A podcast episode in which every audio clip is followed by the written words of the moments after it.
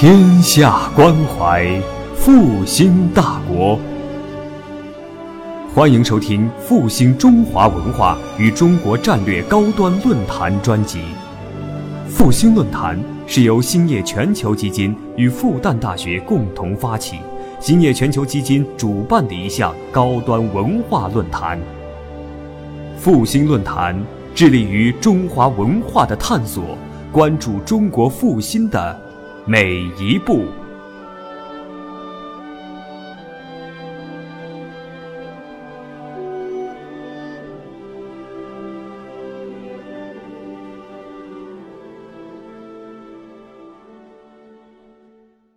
嗯，好，呃，诸位，呃，下午好，呃，我讲的这个主要是庄子的养生主当中的一个小故事，呃，在今天，当我们谈这个养生的时候呢，已经有一个特定的含义，好像就是养我们的身身体，或者再退一步讲是养我们的躯体，这个实际上对是对养生的一个误解，但是在今天确实，我们的这个身体，哪怕等会下次再说我们的躯体呢，呃，都被做了一种利用。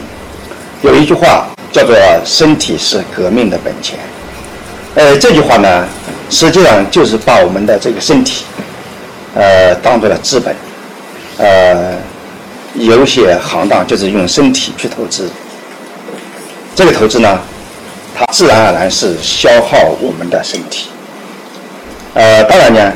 消耗我们的身体呢，同时也就意味着呢，消耗我们的这个生命。呃，因为身体都没有了，那么生命还能在哪里搭挂呢？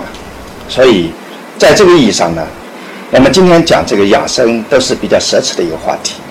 能讲讲这个养形、养躯体，都已经不得了的事情了。呃，尽管如此呢，呃，我们还是要从。这个养生主这个文本来看，就是说对于生命这样一个事情，我们所能够达到的最大的一个可能性是什么？呃，关于养生主呢，它是庄子内七篇当中的呃第三篇。这个词呢，它可以有不同的读法。比如说，我们可以把它理解为养生为主，就是说。呃，在我们生活的所有的事业当中，比如说政治的事业，比如说我们的家庭、我们的国家、我们的天下，在这些事情当中呢，这个养生是最重要的事情。这叫呃养生为主，也就是实际上是一种主养生的意思。也就是说，养生实际上是构成了我们修身齐家治国平的最终的归宿。也也就是说，如果说我们这个天下太平，如果说我们这个国家安定的话，那最后呢，大家的这个呃生命呢，都是有生机的、有活力的。我们很难想象说这个国家怎么样，呃，非常的繁荣昌盛，但是但是他的人民呢，呃，都是没有生气、没有生机的，呃，所以从这个意义上面，我们这个有生、有生机、有生气。有活力呢，那是，呃，可以讲是我们这个是最最好的一个东西。也就是说，我们的政治社会，呃，它最理想的状态呢，就是我们每个人都有都是一个呃生生不息的这样一个状态。呃，养生主呢，他要讲的这个生呢，在某种意义上是指向这个状态。但是我们对养生主这个词呢，还可以有其他的一个读法啊，比如说这个。养生之主，我们养的是什么呢？养的是生之主。呃，像养生之主呢，又可以从两个来讲，一个是养生之主，一个是养生之主。养生之主就是说，养生这件事情，它最重要的是东西是什么呢？这叫养生之主。那养生之主，养生之主，这个生之主这个词，它是一个意思，就是说我们的生。它的最重要的方面是什么呢？比如说我刚才讲到了躯体，跟这个我们的生命，比如说我们的形跟我们的神，哪一个是生之主呢？那么我们的养生主呢，实际上是养的是生之主。这个主就是跟次，呃，就是主要的方面跟次的方面，或者讲主主要的方面跟那个宾宾就是我们讲的宾语的宾跟宾的方面，主次主宾呃分明。那么我们养的是呢主而不是次，我们养的是主呢而不是宾。呃，那么这从这几个角度来解释这个养生主，呃，实际上呃你不管怎么解释呢，最终最终呢，它是要使我们每一个人呢都要有生机。有活力，这是养生主的一个真正的这个呃指向，呃，而这个这一点呢，在我们今天呢就尤其困难，因为我们今天是一个可以讲是是一个消耗的时代，是一个消费的时代，连我们自己呢都在消费我们自己，就说很可能你已经把自己作为一个消费品来消消费了。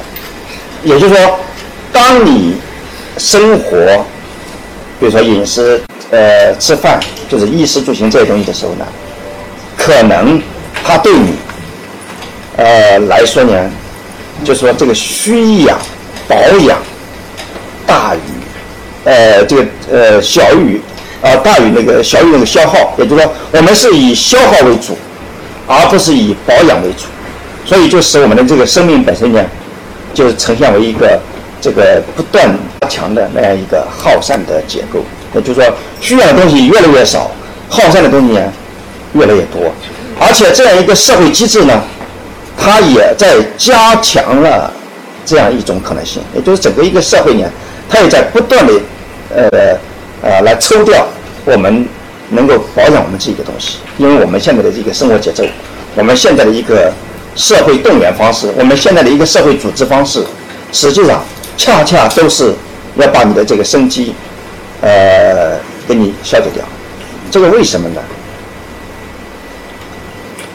我们举例来说，呃，如果说这个有一天这个像中医的这个方式大行其道的时候，那么，呃，那么首先会遭到哪一部分人的反对呢？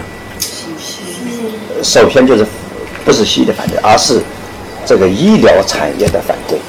因为我们现在这个医疗费的不断的攀升呢，它很多不是因为我们需要，不是因为我们自己身体需要它，而是因为医疗产业呢，它要造出我们的这样一个需要。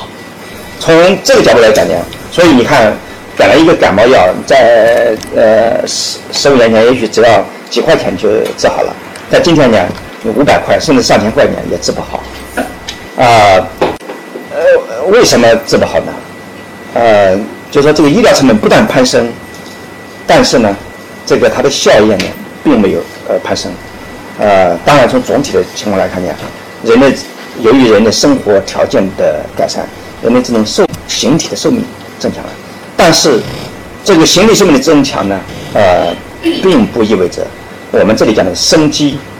和活力，呃，等增强了。相反，我是觉着我们的这个活力在下降，我们的精神它的这个消耗呢，这个可以讲是远远大于你形体所得到的那样一种补给。从这个意义上来讲呢，养生它养生处这个东西，它不仅仅是我们一个个人的事情，它是一个全球政治。全球的一个生命政治的一个过程，这个东西我们没呃有很多东西是我们无可奈何的事情，但是我们自己能够做什么？呃，就说在这样一个呃，我们面对这样一个呃，就是刚才我们说的这样的一个产业或者这样一个国家，这样一个全球资本，他们要使用我们的身体，要生产我们对这个体制的一个服从，那这个里面呢？我们的这个生机和活力还从什么地方来？所以，这就是庄子这个在养生主当中考虑的呃问题。当然，这个养生主年它这个呃一共有这么几段文本，呃，我我简单的把重要的几段话讲一讲。呃，第一段就是讲生有涯和知无涯的一种对照。也就是说我们有限的生命和无限的那样一种求知识之间呢有一种这个矛盾。如果我们把我们有限的生命投到这个无止境的去求知上去呢，它是一种危险。这个其实恰恰就跟我们这个这几十年来建国以来所所宣扬的那种导向正好是一个相反的，就是我们是要要要把我们有限的生命这个呃投入到怎么样无尽的、无限的这个知识的探求之中。但是庄子呢，恰恰就是跟我们我们现代的这样一个宣扬相反。他认为呢，那样是一个危险，殆殆是一个危险。呃，以而为之者殆，因为一旦我们那样的话呢，我们的养生就会变为养之。养之呢，知和生比，它是生之次，不是生之主。呃，然后他还讲到了这个呃，为善无尽名，为恶无尽行，原都以为经。呃，这三句话呢，特别是原都以为经呢，是庄子养生的一个精髓。这个精髓呢，就说是，啊，我们可以把它理解为顺中以为常，就是我走到一个中间的道路，因为这个都呢，是指我们这个人都要迈的这个都，这个都是指中间的那个东西。我们在中线上，比如说为在善恶之中，在明行之，在生有涯和知无涯之中，我我们呢，呃，在这个中道当中，然后呢，才可能。有下面的几项功能，就说可以保身，可以全身，可以养亲，可以静眠。呃，这里呢，养生主的它的最大的，呃，可以讲是四合一的一个作用，叫做保身、全身、养亲、静眠。既然讲保身又讲全身，可以看出呢，这个养生跟这个养生它是两回事，因为这里的身和身它是分两件事来。说的这个身，简单的讲就是我们的身体。这个身体我们只是用来保，呃，这个身呢，我们要全它。这个身实际上，呃，最根本的意义上就是我们的生意、生机，呃，我们的呃活力。那亲呢，呃，我们的呃亲人，呃，就是你会养生的人也要。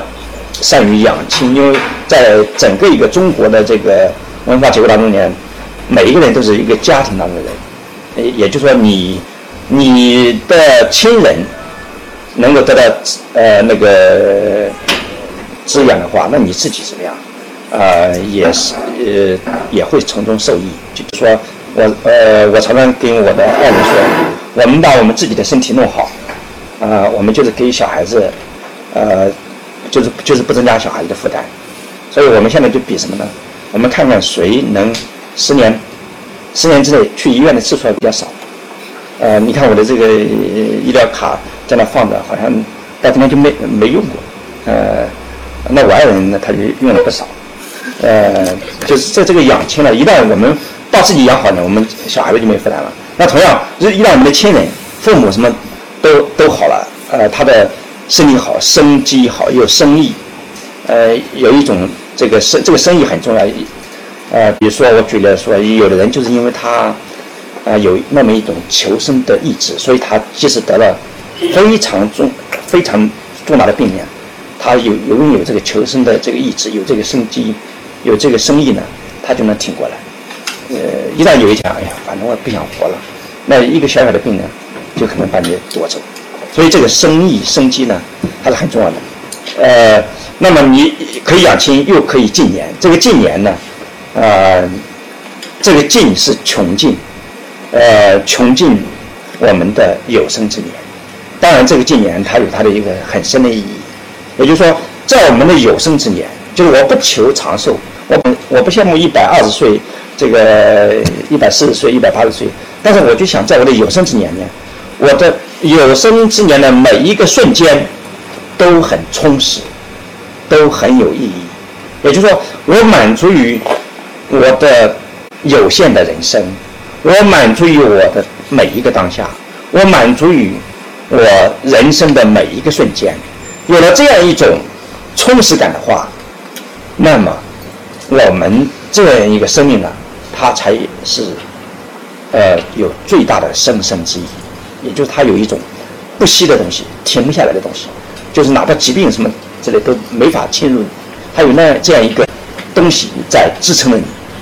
呃，庄子年在养生主当中讲完了这段话以后呢，然后才讲出了这这样一个著名的庖丁解牛的寓言，而这个寓言呢，是又是养生主这篇短文章当中呢最长的一个故事。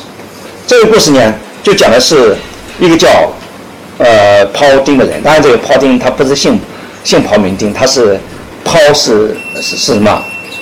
就是一个厨师。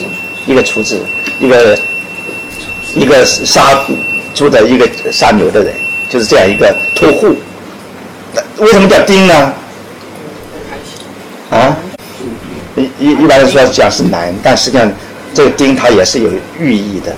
这个丁它是指这个实际上带有盛大的意思。这个甲乙丙丁，这个这个这个丁呢，呃，它是一个呃，实际上是天干天。每一个天干人都有它的一个含义。这个丁是讲他的呃处在一个盛世，那庖丁呢，他他整个一呃整个一生就处在一个盛世，能够长久的维持这个盛的盛的盛大的时刻，就好像我们的我们的这个围棋大师吴清源，吴清源这个四十年来，在这个日本，因因为他是日呃小的时候到了日本。四十年来讲，维持这个这个昭和棋圣的这个地位，在日日本很多的九段高手技术都比他高，就是打不过他。每次总是呢，呃，总是他的第一。嗯，也就是不管再高的高手，其实那个人的技术都不比他差。这就是他能够长久的保持那个盛盛年。那他长久的保持那样一个呃那个圣人的状态呢？呃，这跟他的这个修养是有关系的，因为。呃，吴清源呢，他是除了下棋，就是打坐，然后就是读《道德经》。每次大的这个棋局战之前，他读一段，呃，必读一遍《道德经》。所以那个每一个这个每一盘棋都要下几天几夜，呃，这个一下来呢，其他的人都受不了了。他呢，呃，却怎么样，做的像磐石一样。而这个棋盘呢，这个瞬息万变的棋来说。像亿万年前静谧的古老的湖泊一样，就是犹犹如纹丝不动的一个东西。就他的心境达到了这样一个高度，所以说呢，他能够维持四十年。当然，这个四十年呢，呃，还是有其他的故事导致了这四十年的终结。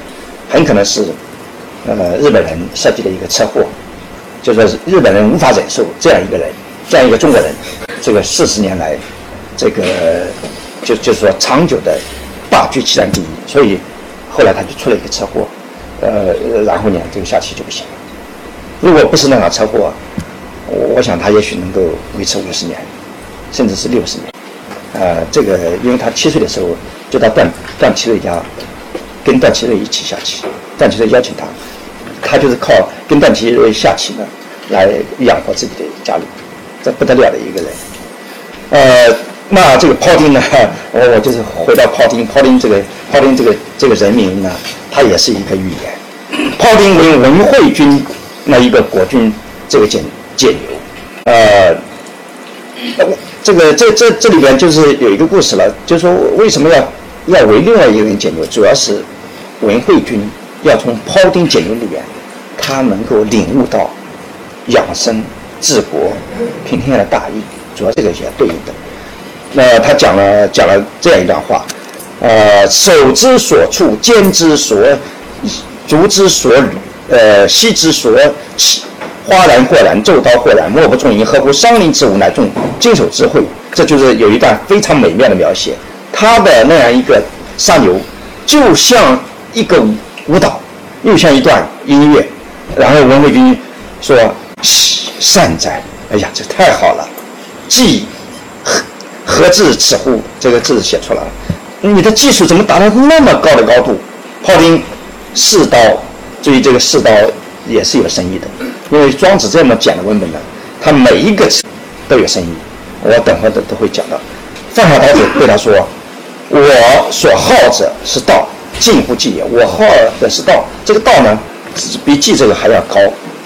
然后呢，他就讲一段自己解牛的那种道。这个道什么呢？我刚刚开始解牛的时候呢，我所见无非全牛。这个全牛呢，在我认为是是多了一个字，应该是我开始解牛的时候呢，所见无非牛。这是他解牛的第一个阶段。第二阶段是三年以后，注意第一个阶段用了三年，三年以后呢，未尝见全牛，我就没有看到一个完整的一个牛。他看到了什么？我们等会再讲。方今之时，是以神来喻，不再以眼睛来看。我的官觉停止了，我的神在行走，所以就有了我的简言是一乎天理，披大的细到大款。呃，运气固然就是按照牛的固有的那那样一个骨头的呃纹理间隙在走，哪里有空隙的地方，刀子就往哪里走。或者说说的再高一点，我的刀子往哪里走，哪里就有间隙。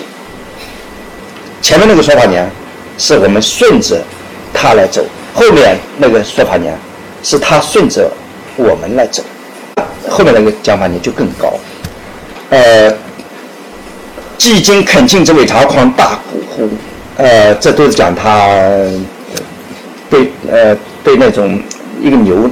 那个那么多的骨头，那么多的筋骨，那么复杂，但是呢，他总是能够在这里边呢游刃自如。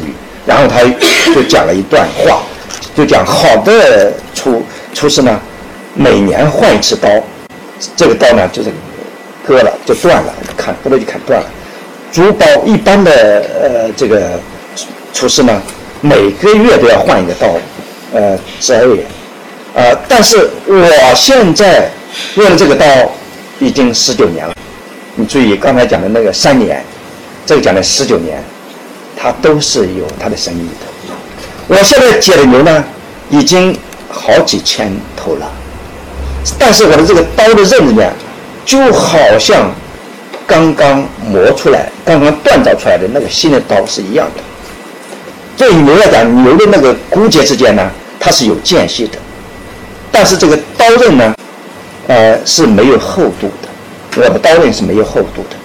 我用我无没有厚度的刀刃，进到了有那个间隙的牛的纹理当中，所以我能够在里面挥挥游刃，能够在里面游走，能够在里面这个自如的来走。呃，因此呢，是游刃有余。这个这这个成语就从这里来的，游我的刃，这个刃刀在里面是游的，就好像。就好像鱼在水里游，鸟在天上飞一样，它是游的。然后呢，这里面还有还有多余的地方，还有余地。这个余地呢，呃，等会我我也我也会讲，是非常呃有意思的一个东西。就是我我们中国人都讲要留有余地，给别人留有余地，给自己留有余地。因为你留有余地呢，你才有更大的空间，给别人给自己。呃，正是因为这样呢，我才呢十九年来刀刃呢像新的一样。然后他又讲讲怎么样，虽然怎么怎么样，呃，一旦到了那个骨头盘结的地方，很多骨头交错的地方，我我呢还是很很小心、很谨慎。呃，我那个动刀轻很轻，很微，呃，轻轻的呢插过去，就好像那个蝴蝶效应一样。蝴蝶效应，就说你在。某一个特定特定的一个条件下，你扇动一下翅膀，你在这里，在这里搞了，就那么轻一点，那边就有一场龙卷风。这就好像我们太极拳讲的一样，你用适量的力量，能够呢拨动千钧之力，这个智慧就在这里。呃，所所以他这这样一来呢，呃，他会这个孑然一解，呃，如土像，就像这个牛身上的这个骨头呀、肉呀，就好像。像土又回到了大地上一样，又回到了它本位一样。就它剪牛，剪牛牛身上的那个东西，就好像好像那个土又回到了地当中一样。呃，剃刀啊，为之是我为之抽出满字善刀啊，长字。这里善刀、长刀，这都是都是有意思的词。因为关键这里就是这把刀子，养生就是这把刀子。这把刀子用了十九年，杀了那么多的牛。呃呃，也就是说碰了那么多的骨头，碰了那么多的筋，但是这个刀子呢怎么样？还是新的。他前面讲剃刀，讲这个这里讲呃讲试刀，讲善刀，讲长刀，这些年都是很有意味的词语。这都跟我们的养生呢是呃相照应的。陈伟军一听，呃善哉，我听庖丁的话，我知道怎么养生了。嗯，那同样呢，那其实通过庖丁的话呢，我们也知道怎么治国，来怎么治天下了。呃，三四都是很短的一句话，呃五，呃呃六。就讲了一个心静火传的道理，心是静了，火在传递，这个跟前面的那那样一个生有涯而知无涯构成了一个对比。也就是说，经过庖丁解牛和其中的其他几个故事呢，我们发现，在养生开头和结尾实现了一个翻转。一开始是生有涯而知无涯，而后面呢？是心静火传，这个心静火传呢，实际上是对生有涯啊知无涯的翻转，是知有涯啊生无尽。虽然我们身体可以没有，但是我们的生却可以无尽。这个里面呢，它就有一种大义啊，这样就能使我们规避。克服、消解我们，呃，就是说无所不在的要驾驭我们的那种耗散结构，也就是对于养生主来讲，从开始到结尾，这个结构呢被颠倒过来了，耗费大于需养的结构被呃耗费小于结构所取代，我们进入到了一个养生的一个状态。那么这个是怎么来的呢？所以我们今天就要通过庖丁解牛的这个故事来讲这么一个东西。首先我要讲的是，那么呃前面讲的是第一个呃句子，叫“臣之所好者，道也，近乎技也”。什么意思呢？就说这个技跟道相比，他们是呃不一样的。庖丁解牛的那个技，可以讲是炉火纯青的，无所不用其极，可以讲到了最高的高度。但是呢，对庖丁来说呢，问题并不在于他的技术，这里面呢有一种超出技的成分在。那么，如果我们把这个“技”这个词呢，我们考虑考虑的话，我们就可以发现这个“技”是提手旁，它跟这个人工有关系。就这里面是一个人工的东西，就是说这个技技术技术，这是要我们不断的通过人为的一个练习才能够获得。我们有一句话叫技巧，有一个词叫技巧。巧呢是左边也是个工，是吧？这个工，呃，实际上也是一个人工的意思。呃，那么技巧技巧，也就是说是我们在哦。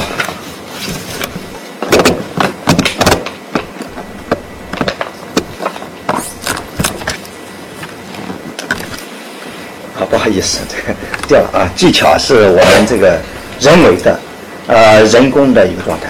但是所有的技巧，它都有一个限制，也就是说，一我们达到了某种技巧的时候呢，我们操纵那个东西呢，它带有偶然的因素，也就是说，我们并不必然的能够获得那样的结果。也这里面有巧，这个巧就是说，它有一种巧。全就是说，里面有巧合的因素在，并不必然。也就是说，我并不，如果说我仅仅是我的技巧的话，我不，我并不必然的能够做到那一点。我只是在有些时候巧了，我就达到那一点。呃，但不巧呢，我可能就达不到这一点。所以，这个技跟道不一样。道呢，如果你达到了道的层次呢，你只有一种能力来驾驭你的，使你能够，呃。必然的能够把握它，你对它有一个确实的把握，而这个这根技巧，我们讲熟能生巧的这个技巧还是不一样。技巧呢，它是毕竟里面有偶然的因素，这是技和巧技和的一个区别。另外一个区别呢，就是说这个技呢，它是只能够用于某一个特定的东西。你比如说，这个人下棋的技很高，但是下棋的技术很高，他不一定搞其他的就行。他不能够把下棋的这样一个技转到其他的事情上面去，也就是说，这个技它不能够传递，呃，不能够呢，呃，通于其他的东西。但这个道呢，如果你达到了道的层次的话，那么你就能够从这样一个事情，呃，通另外一个事情。所以我们我们讲这个技之为术而非道，在于呢，这个呃道者呢无所不运，无所不通。一个道，它可以旁通于他的道。你比如养生的之道，可以通于治国之道；呃，庖丁解牛之道，可以通于养生之道。这就是道是可以通的，技呢，技的层面是不能通的，呃，是不能通的。呃，这个道呢可以兼于他道，但是技呢，技中呢只是一才。或者一事，或者是一意，或者是一气，呃，所以说呢，这个技呢，呃，它这个技跟那个技，它们之间呢，并不一定能够相互提高，啊，所以从道呢，它意味着是一个高的，呃，一个升级，它是两个技和道是两个层次东西。当然，这并不意味着呢，道和技它完全隔离。实际上呢，技和道之间可以相互提高，比如说我们用道来提高我们的技，用技来通达我们的道，这是两种可能性。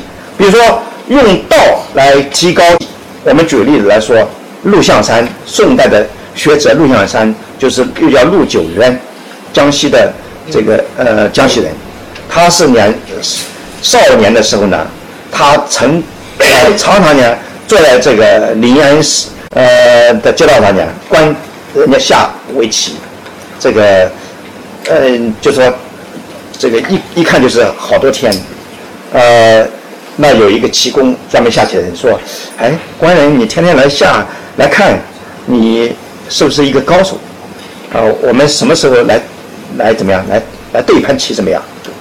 陆阳他说不行，其实他不会下棋，没学过下棋。三日以后呢，呃，我。再来，他买这个棋局一副，然后呢，他把它挂在他的墙上，这个每天握着仰视它。突然觉得呢，呃，这好像有点像他当中的这个河图洛书的河图之硕，他有所领悟。于是呢，他到了街上跟齐公说：“可以了，我们可以下了。”于是跟这个齐公呃下棋，齐公连输了两局。这个是一个不会下棋的人。把这个一个棋工，棋工呀，就是就是专门下棋的人呀，呃，就像相当于下棋的技师一样，把人家打败了。这就因为他有道，所以呢，他能够提高他的技。呃，再比如说由技到道，比如说我们都学过欧阳修的这个卖油翁，卖油翁呢，他每日这个左右这个那漏斗那个都不滴出来一一滴。那个他就是通过熟能生巧，熟能生巧，他通过这一件事情，他能够领会到其他的方面的时候呢，这个时候呢，他就是道了。比如说，呃，像像你关别人，呃，这个呃，干其他的事情，你你突然你在你做的这些事情事情当中就有领悟，这个就是由他的这个东西呢领悟到道，呃，实际上也就。呃，也也就是说呢，我们技和道的关系呢有两路，一个是呢由下而上，也就是由技而道；还有呢就是由道而技，用道呢来提高技。而庖丁解牛呢，呃，这个人呢他所好的是道，但是呢他先有技，他是呢，呃，先是由技而道，然后呢是以道来反反哺他的技术，所以他的。呃，技高，所以他的道高；道高，他的技又高。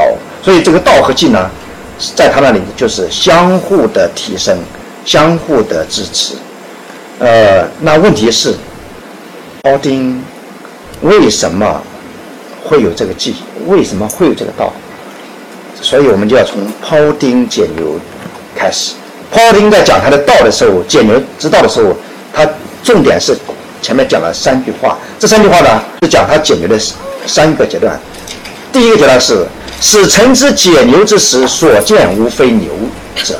也就是说，我刚刚在杀牛的时候呢，开始杀牛的时候呢，我所见的都是牛。这句话呢，呃，很多人就会把它理解为，好像所有的屠夫杀牛的时候见到的都是牛。其实不是那么简单。庖丁讲这句话是有能量的，因为这里面是有他的功夫。我们就这样想想，他解牛之时，他刚刚解牛之时，这个只是说他刚刚开始解牛的，从那个时间开始，他所无非牛，不是说。他只是在解牛的时候呢，见的都是牛。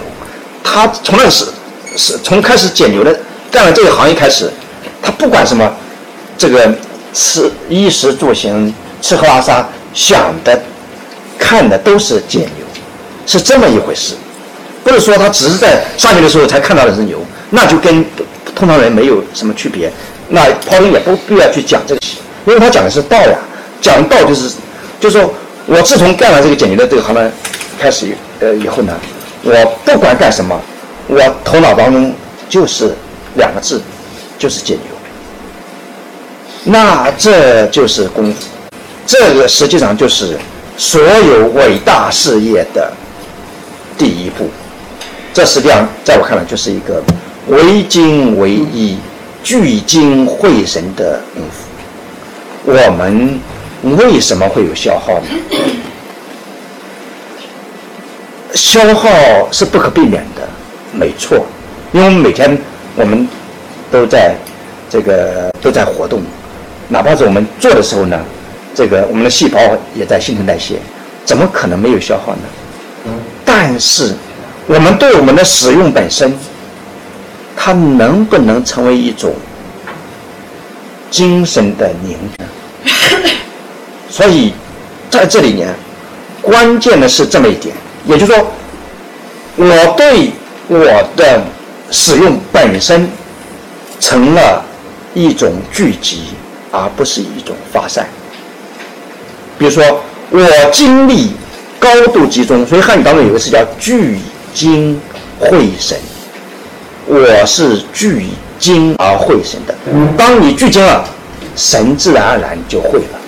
当然，会神那是一个很高的境界，神他是会的。这个会是什么意思呢？会不是说我们想会就会了，这个会，它是一个不期然的相遇。但是聚精我们是可以聚的。我举例来说，庄子在《知北游》当中讲到了一个故事，一个八十岁的老头，他是一个锻造钩子，当时的钩子是一个兵器。呃，可以讲，他从十二岁就开始锻造这个呃兵器，到了八十岁的时候呢，他为大司马锻造钩子，没有人比他锻造的钩子好。别人的呃钩子呢，总是没有他的质量好，而且他的钩子呢，是可以讲是体现了他炉火纯青的造诣。这个别人就很奇怪，你难道有道吗？还是你有一个什么特别的东西？他就讲，我呢，从十二岁开始断钩子，开始。非钩不是，不是钩子我都不看。呃，什么意思呢？就说，我爸，我，呃，在钩子以外的事情上所做的一个消耗，收了回来，再来钩子，就是同样是使用精力，同样是使耗费我们的精神，但是呢？当我们把对精力的使用高度聚焦在某一个焦点，而且而且是一以贯之的长时段的聚集在一个焦点的时候呢，你这样一个对精力的一个使用，恰恰就成为对精力的一个聚集。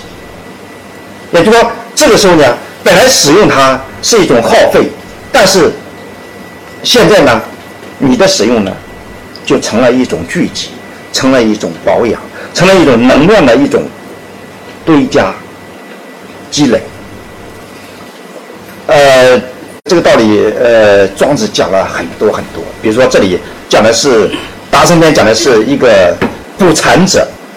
这个捕蝉者呢，他这个捕蝉的时候是怎么捕的呢？他这个捕蝉的时候呢，他那个聚精会神达到什么程度呢？他拿一个竹竿，上面搞呃放了一个带有这个胶的那个东西去捕蝉的时候，他伸出手去的时候，那个呃把这个东西伸到了蝉那里的时候呢，蝉都不觉着。呃，有一个东西到了他那里，就说对蝉来讲呢，就好像这是它生存这个东西，好像是那个树的一个部分。蝉从那个树上移到了它的钩子上，就好像这个从树的这样一个枝杈上移到了树的另外一个枝杈上。这就好像抛牛的时候呢，抛钉，呃，就说动刀很快很快一剪。牛解掉了，但是牛都竟牛呃牛竟不知其死，牛都不知道它自己都死了，就眼睁睁看着就是被庖丁解掉了。庖丁解牛就跟这个跟这个钩呃成条的人就是捕蝉的人呢，他这个境界是一样的。为什么是这样？呃，这里举了一个例子，后世像张旭之善草书，张旭那是草书的大家。他呢是怎么练草书的呢？他见丹水者真道，见公孙大娘舞剑，他书法都大进。为什么呢？他看人家这个 挑水者在路上，这嗯，就说他们都要这个路很窄，这这两人要争，一看公孙大娘舞剑，他心里呢想的是他的草书，所以他在舞剑上，在争路上，他看到的。完全不是舞剑，看到的也不是真路，看到的就是他的书。所以你到了这个程度的时候呢，就说你所有世界呢，一切皆一，一即一切，世世界没有了，自己没有了，只有那么一个事情在。你达到这个程度的时候呢，那么我们避免了消耗机制。我们本来我们是这样高度聚精会神，好像是一个耗神的东西，但实际上呢？它变成了一个对神的一个滋养，这个它的道理在这里。所以说呢，这个盖曾用心于一意。如果说我们真正的、真心的、全身心的投入到一意当中去，那么凡雅之事，凡我们的眼睛所看到的，我们的耳朵所听到的呢，好像所有东西都是跟我们做的这个意所设的。我们从所有的事物当中呢。都能够看出跟这个东西的相关性，所以能够会万物于一己，而后我们的这个义呢，能够善天下之奇，而别人呢是莫之能及。所以到了这个时候呢，你你你做的这个这个行当呢，是达到了无人能够企及的高度，因为你能够把天下的所有的事情都聚集在这里边，把很多很多道理。都聚集在你这样一个当下的这个手艺当中，所以别人就自然而然就莫之能及。计之所以近乎道者在此。我们如果能从计到道，就是在这里。所以在这一阶段，我这抛丁所解释的解牛之道是在自己呢是为精为聚精会神，就是我们要守住我们的气，我们的气不要放失，呃，不要呢。轻易的去用我们的呃心，用我们的神，而是把我们的心神集中在某一个特定的事情上，呃，这才是最节省我们神和精的节省我们的气的方式，这是最节约、最经济的方式。但是这样一个节约呢？它能够收到最大化的效果，因为我们所做的那件事情呢，我们能够把它达到非常高的高度，别人世俗状态下无法企及的高度，所以这对我们自己来说是聚精会神，对外嘛，则是呢不为物扰，不以于物，呃，就是说，呃，所有的东西呢都不能够改变我们，呃，这是呃简流第一段。这个第一段呢，呃，实际上呃，让我们呢，就是一用用一个字的话，就是一。我们讲亚兰式的这个一，如果你能够一，那么你就过了这一关。但是这个世界那么多，你每天要处理那么多的事情，你怎么能够一之？这就是一个学问。所以这就是，要我们要放掉很多东西，我们必须要放掉很多的东西。当然，如果有一天你的穿衣、吃饭、走路、行走都是围绕着某一个一来来做的时候呢，那同样你所有的东西呢，就都不再是一个神的耗费了，而是神的一个滋养了。也也就是说，你整个一个生命，你的所有的活动。你的所有的视听言动，都围绕着一个主足在旋转。问题就是，就是在我们的世俗状态下，我们是不一的。我们一会儿是这样到这个，一会儿又到那个程度。所以说，这个一呢，在我们这里没有出现。我们是多的，多了就杂，杂了就乱，就散，散了呢，它必然就是一种耗费。所以呢。唯精唯一呢，是呃第一阶段庖丁解牛的一个功夫，呃，也可以讲是用智不分，乃凝于神。如果你用的那个智，它不分，就我们讲的不分心，然后呢，你就能够那个神就能够来凝结凝聚。这是呃重点在专一，这是呃第一个阶段的功夫。第二个阶段呢，经过了这样一个唯精唯一的三年之后呢，庖丁进入了第二个阶段，未尝见全牛，就是他到了第二阶段的庖丁呢，拿着刀子，呃，眼前是牛，对普通人来说，对一个旁观者来说，这是一个牛，但是对庖丁来讲呢，这根本不是一个牛，他只是说哪里是不可以动刀子，哪里是可以动刀的方啊，就说。就是庖丁这时候就好像有一种通天的透视眼，看到的不再是自然状态观看方式下的牛的那种像，而是一个由四肢百节、骨肉、形骸、气血、恳庆等融合而成的那种牛的有机体消失了。他所见到的只是哪里是空的地方，哪里是不空的地方。就说空的地方，刀就是他刀子可以进的地方。呃，所以这个时候呢，牛呢不再是外在于它的一个结构整体，呃，它呢进入到这个结构整体的表面与内部的连接处，对于它是虚还是实呢，它均有实际的证会。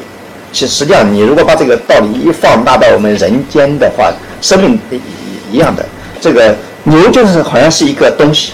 就好像我们人间的事情，就好像人间的事，又好像人生的一个祸，又好像人间社会本身，社会就是一个牛。这个国，那个对习近平来说，这个中国就是一个牛。啊，那那那那对你来说，你进入这个社会就是一头牛。呃，对对你来说，你的单位也是一个牛，你做做的事情也是一个牛。但关键就是你能不能够成为庖丁，是吧？这这个牛呀，不管是你的单位还是这个国家，还是你你你你要应付这个牛呀，它这个。是一个物象，这个象里面它错综复杂、彼此纠结，又浑然无间，没有空隙，没有让你动摇的地方。但是问题是，因为你不是庖丁，所以你没有动脑的地方。如果你要是庖丁的话，那间隙它就敞开了。所以，呃，问题是怎么来敞开这个间隙？这个当然，这个前面。什么形名善恶呀，什么什么这些东西，如果我们越是围绕这些东西，你发现这个越是没有间隙。呃，一一句话，我如果说这个社会是一个牛，我们自己是一个刀子的话，我们往牛肚子里钻，呃，为什为什么没有间隙呢？是因为我们这个刀刃太厚。所以，如果我们把我们的刀刃弄的是不厚，弄的是。这个已经看有踪迹，呃，没有，甚至没无刃之刃。这个时候呢，那么我们在这个社会里游走呢，就好像包丁的靠近的这个刀子在这个牛里面游走一样。所以他这个讲的是一个虽然是一个寓言，虽然是一个比喻的，呃，很很厉害，很厉害。就是说，呃，就说，对于什么样情况下，你才能够把自己的刀子弄得无后呢？你只有目无全牛的时候，你的眼睛里不但是全牛，这个时候呢，你那间隙就对你敞开了。呃，这一点是不太好理解。呃，呃，我我们可以举例来讲。呃，什么叫目无全牛？呃，目无全牛就是没有一个整个的牛，只有牛的啊。这不是目光非常狭隘。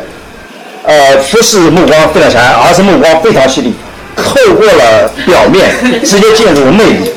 因为我们从表面所看到的这个牛的像呢，它是用我们的视觉、呃意识建构起来的一个东西。但是我们的视觉呢，退位了，一个更深的东西在观看这个牛。看它的本质。也也可以这样讲吧，呃，呃，总而言之呢，我们就可以慢慢的来看是怎么来一个目无全牛。呃，比如说这里举了一个例子，呃，一一个在古代讲驾船的人，那古代驾船的人可都不是机器船啊，都都是用那个桨呀、橹呀。这种驾船，一个一个经常在河里游泳的人，他这个学这个划船，呃，他学得很快。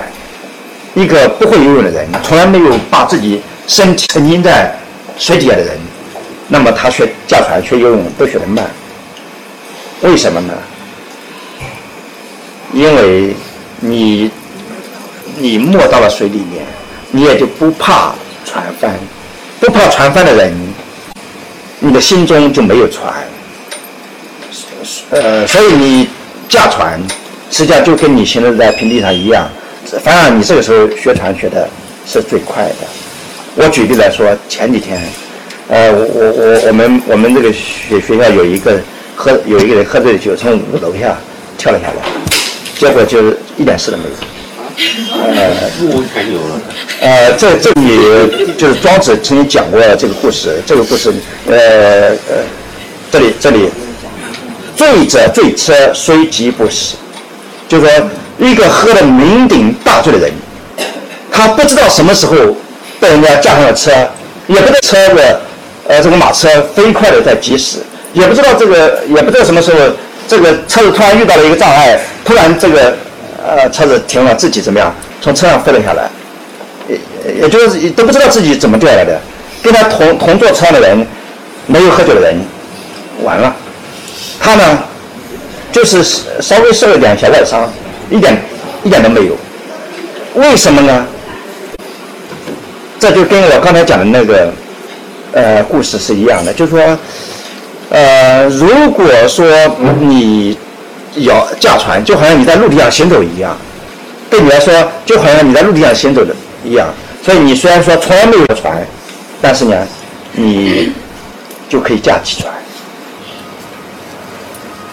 同样，这个醉者呢，他呃生死惊惧，一丝一毫都不入于胸中，所以遇到事故呢，他是无动于衷，他的形和神呢，反而得以保全。呃，这个呃还不一定太好理解，呃，实际上等于我们把我们的意识从那里收走的时候呢，反而呢，我们就保全了那里。呃，就好像我们说，其实我们老是讲人体能是有限的，我们的身体有限，我们就是这么一个人，但实际上，实际上这个限制呢，不是你的身体的限制。而是你的意识的限制，因为你的意识把这个东西叫做身体，所以你就会，你就会觉得有一个身体的限制，有些东西你就做不了。但实际上呢，如果你的意识，呃，被你自我取消了，你的身体的感觉没有的话，那么你会以怎样的方式来行走呢？这个当然，这个把自己的意识取消是非常困难的事情。你看很多这个很多这个像禅定呀什么之类的，还不是想把自己的意识取消吗？比如说举个例子来说，印度有三大圣人，一个是泰戈尔，大家都知道，还有一个圣雄甘地，大家也清楚，但还有一个人叫释利阿罗品多。这个人呢，呃，实际上呃没有前两个人有名。然而呢，实际上这个人前两个人都要高明的多。斯里阿罗平多是印度的这样一个独立解放运动的一个领袖人。呃，但是他四十岁的时候呢，他退出江湖，隐居到南印度海的一个叫奉地里的小城市，在那里呢，呃，度过了他的晚年。后，在他其后的四十多年的生命当中呢，他从来未有下过楼，就是他那四十多年呢，就没出过他的那个二层小楼，就在二楼里面，只有一个人跟他接触，所有的人都跟他。呃，是没法接触的。甘地想来拜访他，被他拒绝了。呃，印度好多好多重要的事件，在发生之前呢，他往往就是修书一封，你们要注意了，这个因为考虑到国家和人民的利益，你们应该怎么怎么做。凡是不按照他的说法去做的呢，往往就不行。呃，他这样，所以这个人他有有一个呃非非常呃厉害的那样这个预知能力。呃，他在。印度被称之为圣人。他在隐居之前，在在他的这个独立解放运动和隐居的生涯之间，他曾经和一个叫瑜瑜伽大师叫李迪在一块在一块在一块练瑜伽，呃，就是是三天三夜。这个李黎是一个瑜伽大师，把教教会了他很多东西。呃，他在长期的修养当中呢，他就觉得，哎，我是不是能够起来一点？他当他突然意识到他要起来的时候，他就突然他觉得自己就起来了，呃，就来他也就呃，实际上他在这之前呢，他已经进入一个一身体就是一片成名的境界当中，啊，所以后来他就他就说起来他就起来了。这个这个当然我就是说，我举例子不是说让大家去效仿他，我只是说呢，一旦因为我们很多很多我们的身体的限制呢，其实。都不是身体的限制，都是我们的意识的限制。如果我们取消了身体的感觉的话，我们的这个身体的能量才能够被激发到最大的高度。呃，那庖丁解牛呢？呃，它的道理就跟这个是一样的。呃，那再回过头来说，庖丁解牛这个目无全牛，目无全牛呢，这个时候还不是庖丁的最高境界。为什么呢？因为目无全牛，这个它还是用目来看，这里还是目，只是说它的目里面没有全牛，那还有其他东西，其他东西还是用眼睛来看的。呃，那么既然用目来看，呃，没有全牛，那么这几年就是它虽然说是是以物，但是呢，牛还不彻底。我刚才讲了，彻底的无意识，就说呃，就好像是呃。好像那个醉者一样，彻底的没有那个意识，那才能达到最高的境界。那呃，既既然是这个木恨，那么牛呢就还有一点像，刀呢就还有技，这个技呢就还有踪迹。你有踪迹呢就有限制，没有踪迹呢你就没有限制。所以他对他来说，更高的境界是什么呢？是不再用眼睛。再就是第三阶段的观之止。那牛呢，不再有相；刀呢，不再有技，这就过渡了庖丁牛的第三个层次。第三层他是这样讲的：方今之时，常以神欲而不以目视，观之止而神与行，这是重点。就是在这里，这个时候，也就是他说话的时候，他说话的时候呢，实际上都是已经是差不多十九年了。已经解牛十九年了，当然这个十九呢，呃，是一个寓言所致，就是它不是一个孔子呃这个庄子里面有很多涉及到十九的数字，呃，它是一个象征，呃，它不是一个呃我们今天的一个物理数字，呃，我我们今天看世界的方式都是物理的，比如说现在几点了？现在实际上是三点了。这是一个物理的，三点到四点之间有呃有多多少距离？那只有一个小时的距离，六十分钟的距离。但实际其实如果你稍微想一想，是吧？其实三点到四点的距离跟七点到八点的距离完全不一样。呃，夜里，呃，呃，这个十一点跟上午九点完全不一样。就是说，每一个时刻都不能用物理的那样一个，只是一个量的没有质的尺度来衡量。比如说，我晚上十一点的时候，这时候我睡觉，那个时候对我睡眠最好。但是如果我我我我我上午十点钟的时候睡觉，同样是是一个点，但是我十点钟睡觉，那个对我来说就不好。所以这就是时跟时的不一样。呃，每一个时间。都是不一样的，呃，就好像我们一年三百六十五天，但是夏至跟冬至这两天是一一年当中最好的时候，是你是我们保养自己最好的时候。同样，子时和午时呢，是睡觉最好的时候，也是练功最好的时候。所以每个时刻都是不一样的。呃，那我们回到这里，这个十九年以后呢，他能够做以神欲而不以目视。呃，取代目的注视的呢是神之欲，这个我们可以回过头来看。呃，第一个阶段所见无非牛，那是观不能知止，不能知止呢，所以他能够看到的，呃，所以看到都是牛。呃，到了第二阶段的时候呢，他这个知止于所入刀之处，但是呢，这时候仍然有形质的障碍，所以仍然有牛的像，呃，是因为它的官能还不能够支持。但是到了第三阶段的时候呢，不光光是目，而且用目也是代表所有的感官，就是眼、耳、鼻、舌、身、意，这些都停止了。嗯，什么叫感官的官呢？比如说这个人是当官的，韩正是上海市委的书记，是吧？那上海市委书记他是一个官嘛，是吧？那官他就管，他每一个官都有他的一个部门，都有他的一个限制。韩正上海市委书记，那他只能管上海，到了江苏。那他就就就不一定行了呀。那某某某是教育局的局长，那他到了工商局那边他就不行了。每一个官都有他的一个限制，呃，就好像有了他的一个管辖的一个范围，有了他的一个独特的一个功能。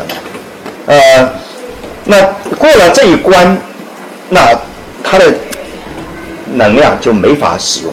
所以在这个意义上呢，我们人体呢也有很多的官。你比如说眼、耳、鼻、舌、身、意，眼是管看的，就不能管听；耳是管听的，就不能够嗅到味味道。也就是说，我们正常人的观觉状况是，所有的器官都是分化的，每一个官能只管理他自己的事情。因为这样一个官能的分化呢，所以说就形成了我们我们的这样一个呃，我们一个成年人的这样一个状态。比如说，耳是听，目是看，鼻是嗅，心是思，这些官能之间既不能相夺，也不能相代，也就是一个不能夺另外一个，但是呢，也不能互相互的代替。但是这个器官。使我们的生活更有秩序，但实际上这个秩序呢，它也是有代价的。因为一旦官之主事的话，一旦我们处在这样一个状态的话，那么我们的眼耳鼻口就各有所明，不能相通。什么意思呢？也就是说，对人的一个初始时刻，以及通过修养的更高的时刻而言呢，这个时刻呢？这是一个世俗的时刻，也就是说，对于一个很小的小孩来讲，呃，比如说我们举例来说，一个在他妈妈的肚子里还没出来的孩子，他的眼是看吗？他有眼耳、眼耳、鼻口、声音，但但是呢，这些东西都没分化。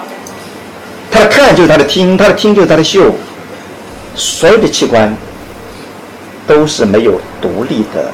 用事，甚至在十岁以前的儿童那里，常常有通感，就是那个时候十岁的儿童呢，他的官能已经分化，但是呢，他们还有通感或移觉来发生。通感就是说，这一个感官具有了那样一个感官的功能，这就是我们官觉的转移，啊，这就所以有移觉嘛。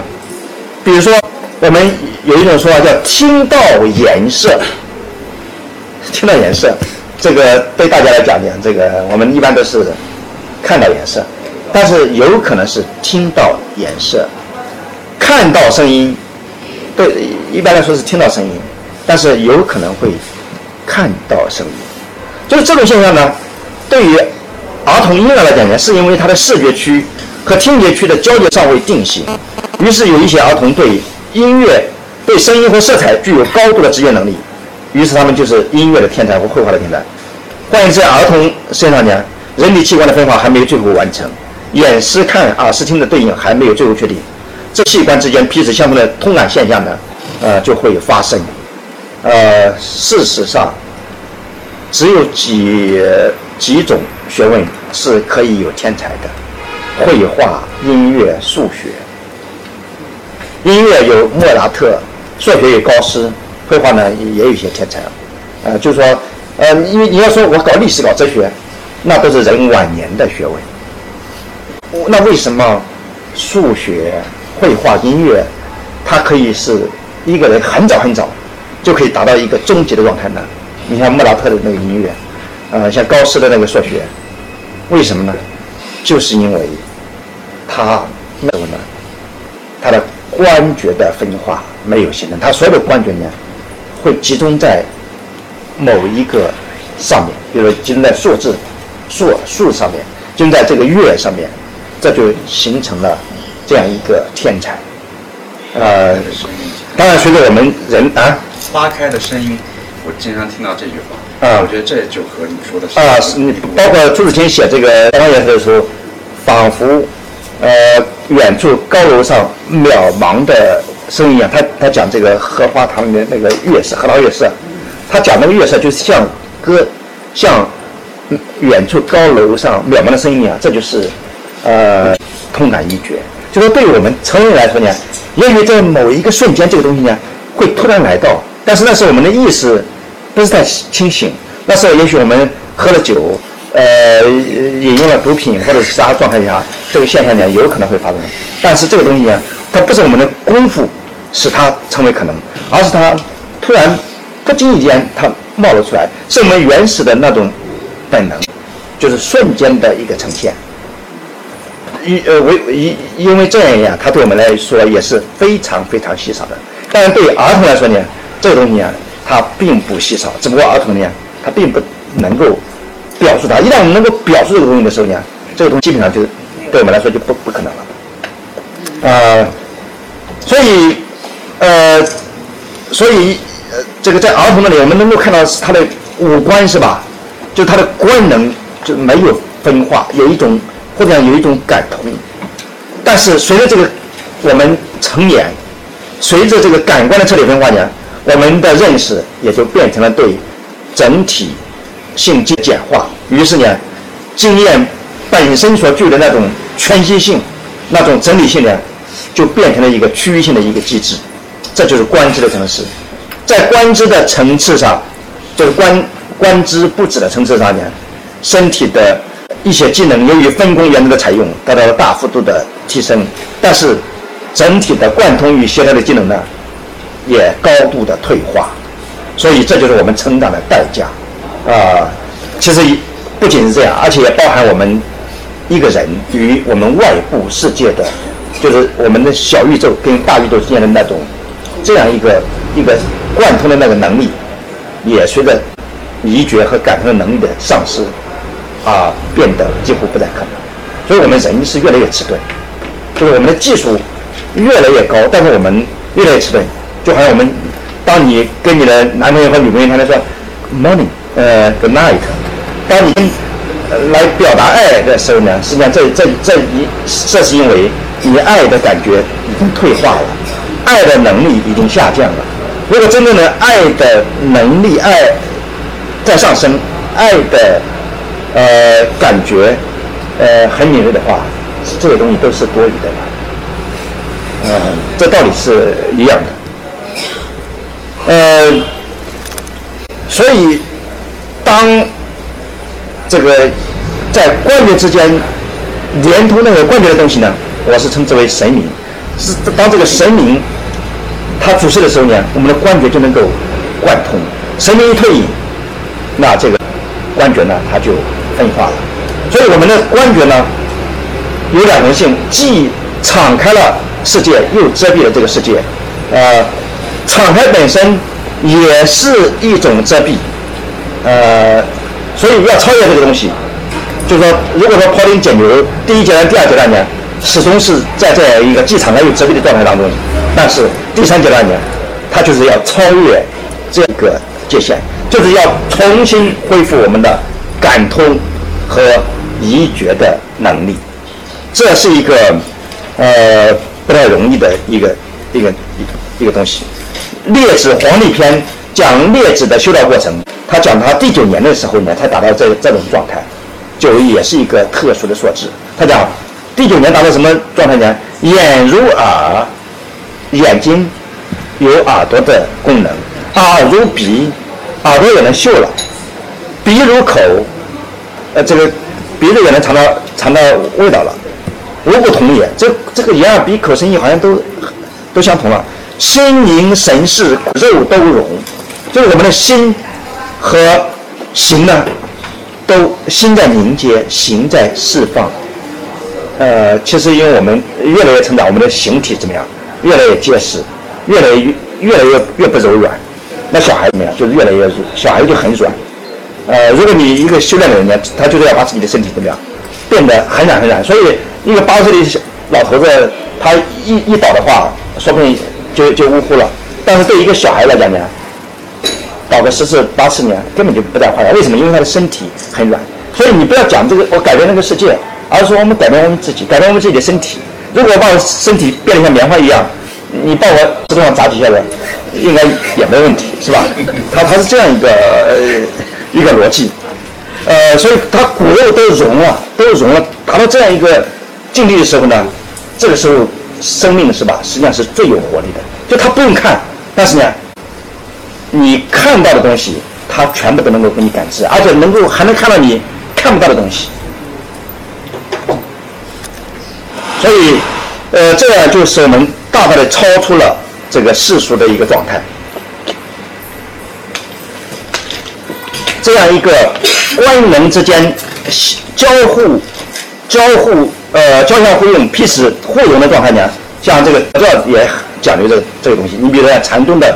马祖道一大师他就讲出：若能返原，如果我们能够返回到本源的话，那么六根清净，切能互用。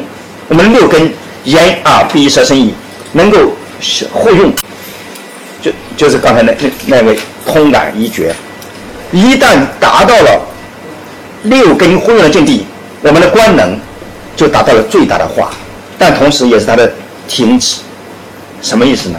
这个官能最大化的时候呢，也就是官能不用的时候，就说官能能够感觉到的，我们能感到；官能感觉不到的，我们还是能够感觉到。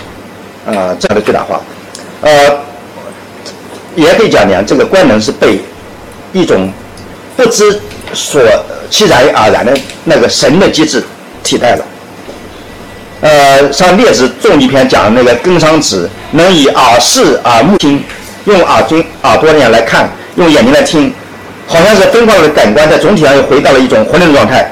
呃，这就是讲呃，观知这个东西是怎么来的？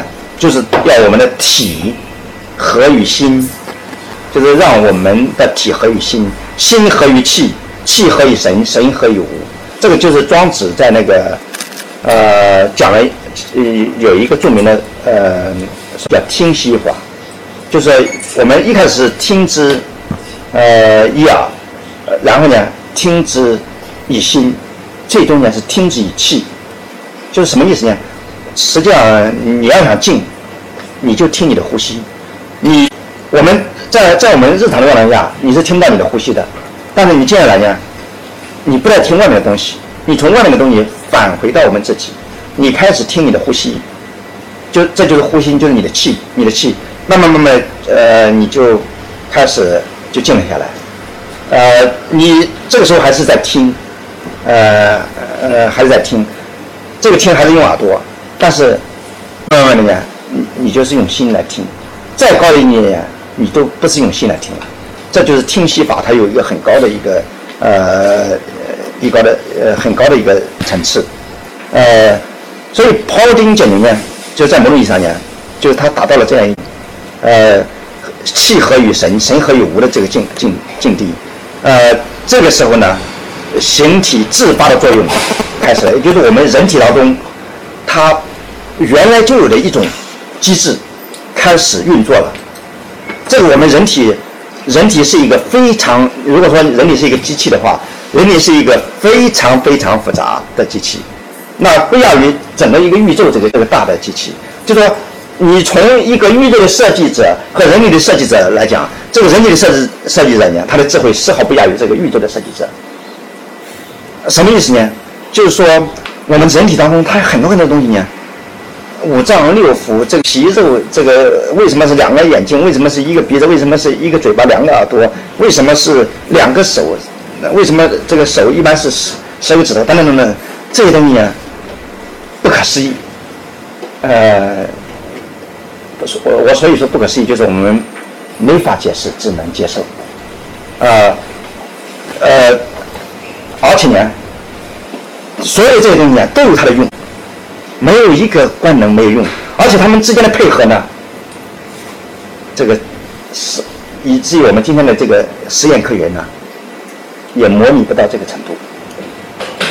呃，你无无法模拟我们的，我们就说一句话，我说一句话，表面上仅仅是我的嘴巴在动，实际上我整个一个全身，我的神经，我我我所有的身体的每一个细胞，实际上都在跟这个能量发生关系，就是这样一个。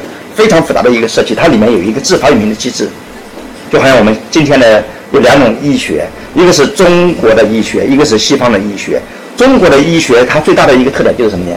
它尊重我们人体的一个自我治愈的一个机制，而西医呢，它是把你作为一个病疾病来医的，它是要抓住你的病理，什么什么意思呢？就说你既然是病，那肯定是病毒，病毒呢，呃。呃，病毒它它有一个构成，那么我我用什么东西把你这个杀死就行了。但是对中医来讲呢，这个当我感冒咳嗽的时候呢，是我身体的治愈功能的一个部分，我肯定哪哪里环节出了问题，然后通过咳嗽的方式来来来使我畅通。因此这个东西呢，我们不要治，只要呃也也许不用治它就能够好，或者说呃如果我们尊重它的它的这个机制的话，也许我们采用轻微的导引。呃，轻微的引导，呃，呃，就可以把它呃治一治，呃，就好像你在这个空调房里很容易得这个，很容易得这个这个空调综合症是吧？但是如果说你弄一个，把它弹成一个纸往两个鼻子里一透是吧？然后打几个喷嚏是吧？那你马上你的能力就提升了。对西医来讲，这个东西是未经实验证实，但是如果你用呢，你会屡试不爽，是不是？是不是？这个就是他对。这个，因为人体它是有一个机制，我们对这个世界我们不可能有透彻的理解，不可能有透明的理解，对人体我们也不可能有透明的理解。但是呢，我们尊重他一个自发制，我们给它创造条件，让他自己运行。那这个时候呢，就是我们人所能够做的，呃，没有作为的最大作为。就好像我们教育孩子，教育孩子，我们今天都是拔苗助长，也生活在上海的这个大家都知道。社会在拔苗助长，为什么社会拔苗助长？因为那些培训机构，他们是资本产业嘛，他们要要要要要让你这这个要让你这样。但是对孩子来讲呢，他是一个禾苗，但这样搞的话，他他死得更惨，他更惨是吧？他不，对他来说，嗯，没办法。呃，如果你要尊重他的那个机制的话，那么应该有他的一个方式。但是这个社会在一个方的，社会和国家都在一个疯狂的轨道上行走。搞得你你你没办法，好像你只有在里面成为一个强者才行。那什么意思呢？就是说，如果你不尊重这个机制的话，你用的力再大，但结果呢，它的害弊也很大。如果我们尊重，让我们人体的那一种它自己的那个机制起作用，那种自发的机制起作用，我们只是给它的到来，给它重新发用准备条件的话。这个时候，我们是用最小的、最经济的方式，我们会达到最大化的效果。这个道理就跟我刚才讲的那个那个八十岁老断钩子是一样的。我不去干其他东西，或者我做其他的东西的时候呢，我的神还在钩子上。那这样一来呢，我做其他事就是不耗神的。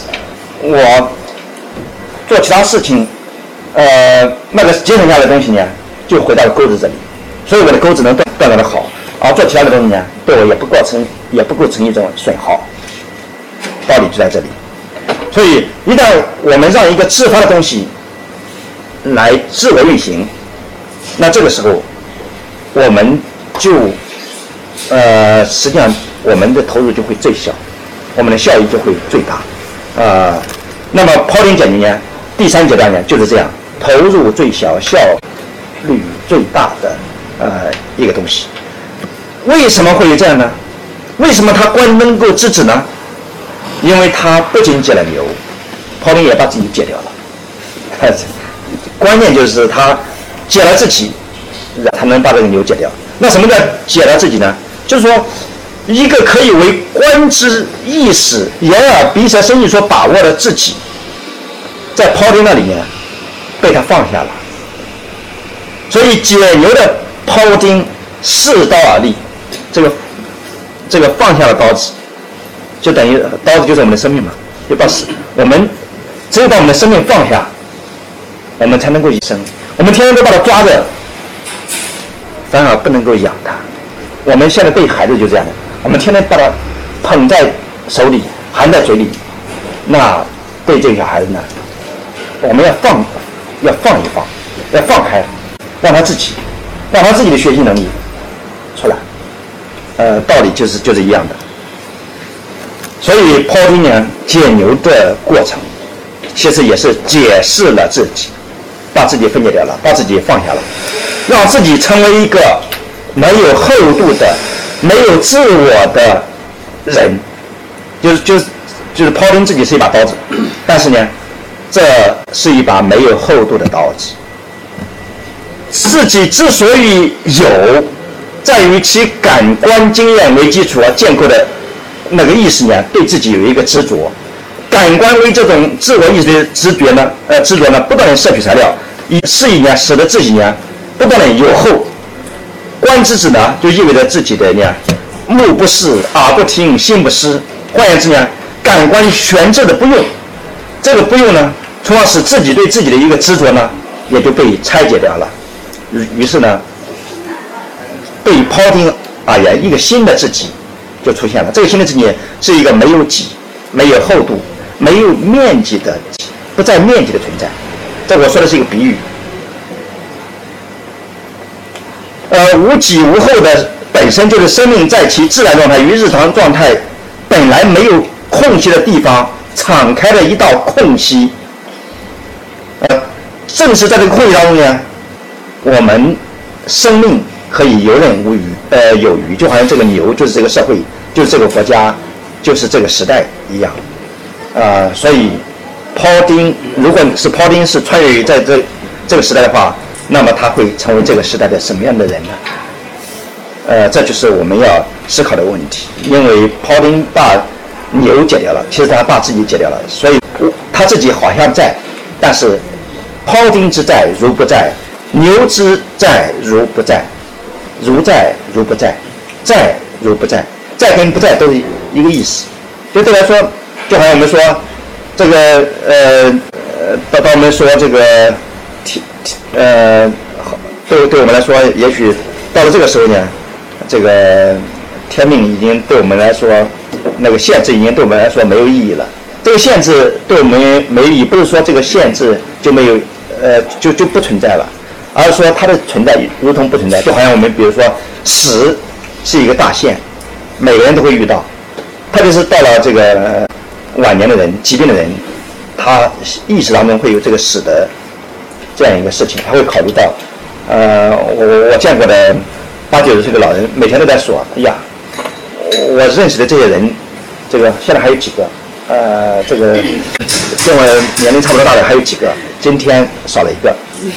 过几天又少了一个，所以他惦记的是这个事情，呃，他没有把这个事情放下，因为他自己存，他的债如债，这个使得大限呢进入它的意识。但是如果说这个死对他来说不进入他的意识，就说对我来说，假如说我做到这样一个死亡，虽然还会夺去命，但是我已经满足于有生之年，我死而无憾，我可以从容的像回回家一样的去死。那如果这样的话，那么这个死亡这个大限呢，对他说就像不在的一样。虽然说还会剥夺他的物理生命、生物生命，但是对他的意识来说呢，已经在他的意识之外了，对他没有，对他有生的活动不再构成影响。问题就在这里，这是我们功夫所能够达到的可能性。呃，到了这个程度呢，这个实际上一个人，呃，一个无后无己的人呢，实际上就是一个。没有任何执着的人，是一个空空如也的人，是一个无南无北无东西无故无知空空如也的人。呃，这样的人呢，实际上就是在庄子那里就是天人，其身也天行，其实也物化。呃，我们回到了这个庖丁在。三个阶段用到了两个数字，一个是三年，一个是十九年。三年、十九年是跟当时的历法有关系。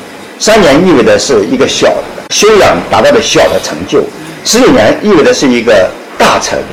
三年是人所能达到的一个程度，十九年呢是由人和天跟历法相合所达到的一个程度，这是它的一个意义。这个我就不再讲，啊，呃。就是庖丁在解释他的解牛之道的时候呢，还有一个最重要的一个说法叫“彼节者有见，啊刀刃者无后，以无后入有见，恢恢乎其余游刃，必有余地。”这就是说，呃，第一个道理是无后有间，第二个是游刃有余，呃，可以把它。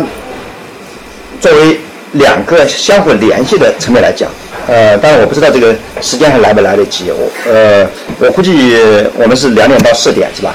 呃，要不要留一点时间我们来讨论呢？其实这个后这个后面它的内容比较多，这个就是是讲不完的。呃，因因为它最重要的道就是就是无后嘛。我我们这个呃我们现在都有一点不后不后都有一个特定的词汇，但是这个不是那个不后。想听你多讲一点。呃，大大家的意思呢？讲一点，问我。问题的话，你可以过后的问嘛，私底下也可以问嘛。讲的话，难得来一次，想听多听听嘛。呃，那我就要么就简单的讲一讲，好吧？简单的讲一讲，就是说，这里面还是呃，一个是无后，一个是有余。呃，我刚才就是就是。几句话把它讲完，好吧？